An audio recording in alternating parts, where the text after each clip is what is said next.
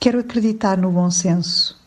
A situação geral, já de si tão incerta, não se pode nem deve agravar mais.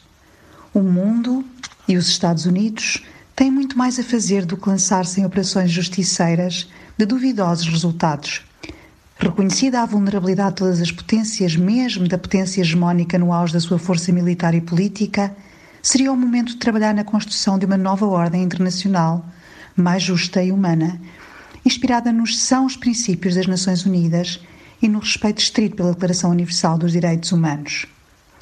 De agir mundialmente contra a recessão que nos ronda, em favor do desenvolvimento sustentado, com dimensão social e ecológica, considerando que a economia deve ser posta ao serviço do homem e não ao contrário, de forma a erradicar a pobreza, a reduzir as desigualdades entre as pessoas e os Estados, a salvaguardar os equilíbrios ecológicos do planeta, cada vez mais ameaçado, enquanto é tempo, com as consequências conhecidas e que estão à vista nas inúmeras catástrofes naturais a que temos assistido, a combater eficazmente a criminalidade internacional organizada e ainda a tentar banir, corajosa e coerentemente, pandemias como a SIDA.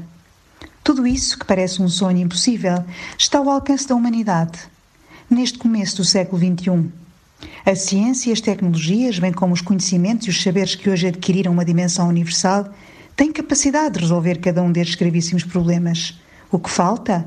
Vontade política a nível internacional e o apoio da opinião pública esclarecida a nível mundial. Cumpramos cada um, na nossa limitada esfera de ação, os nossos deveres cívicos. Estejamos vigilantes e sejamos responsáveis. São os meus votos para 2002.